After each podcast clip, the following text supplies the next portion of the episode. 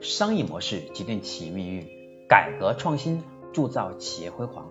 大家好，我是商业模式研究与实践者江开成，感谢您收听我们商业模式创新的课程。今天要为大家分享的是我们商业模式创新课程的第两百六十五讲：互联网好产品的三个属性。第一个属性，对用户要有实际的效用价值。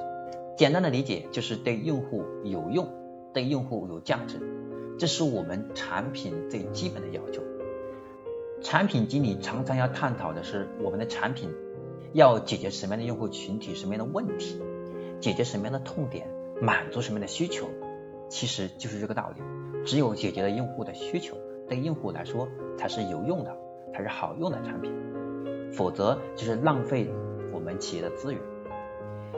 第二个属性是对企业要有利润，能够解决用户需求的产品。算是一个可以用的产品，但却不是一个合格的产品。我们企业生产产品的最终目的是为了赚钱呢？是为了经济价值、社会价值。前提条件是经济价值在前，没有经济价值作为基础，这个社会价值就很难延续。所以，我们企业要用产品能够实际的为用户带来源源不断的经济价值，带来现金流。这是我们一个好的产品的一个使命。这就为什么这就会想到一个问题：为什么很多的产品是免费的，但是又有令人讨厌的广告？因为这些产品它表面上不直接向用户收钱，但是它可以通过它的用户量，通过曝光向广告商、向品牌商去收取广告费，一样可以盈利，对吧？我们再来看第三个属性，是我们。用户和企业要有可持续的商业交易基础。我们在前面的，我的产品要满足对用户来说好用，对企业来说要赚钱。我们要持续的把这个商业关系延续下去，也就是我们的一个真正的好产品，还要能够持续的促进双方的交易。衣食住行等领域都被称为刚需市场，正是因为我们的用户几乎每一天都要在这些领域产生大量的交易。那么，诞生于这些领域下的产品，就存在大量和用户交易的机会，天然满足了可持续的条件。这就是为什么小米从手机开始，后面是做各种电子产品，比如说电脑啊，还有我们的这个，还有我们的电饭煲啊，还有我们的保温杯啊。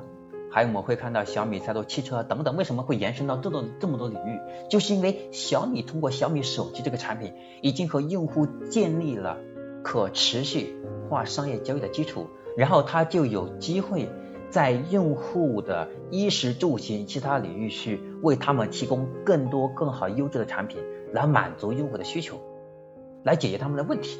那么这个时候，这个交易的基础可以就可以持续的产生。所以我们要去理解。一个好的产品，它并不是绝对就是长销产品，而是在某一个阶段能够实际解决用户的问题，然后可以不断迭代。我们的需求是要我们和用户之间的商业交易可持续化，所以我会看到真正厉害的公司，他们极其重视用户体验，就是为了保证我们企业的和用户之间有可持续商业交易基础，我们才有机会去。解决用户其他的更多的痛点，更多的刚需，我们才有机会去持续去实现我们的商业价值，对吧？这是我们第两百六十五讲要讲的内容，互联网好产品的三个属性，给大家做一个总结。第一个属性是对用户要好用，我们对企业来说要赚钱，对于我们商贩来说，企业和用户之间要有可持续化商业交易的基础。能够持续的产生商业交易，这是我们一个好产品的三个属性。那么今天我要讲的第两百六十五讲到这里就要结束了。那么下一讲我将和大家分享的是我们第两百六十六讲链路式创意的崛起。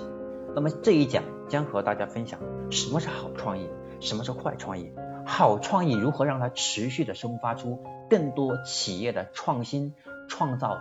和提升竞争护城河的机会，如何让好创意可以连续发生？这是我们第两百六十六讲要讲的内容。我是商业模式研究与实践者江开成。今天我的分享就到这里，我们下一讲再见。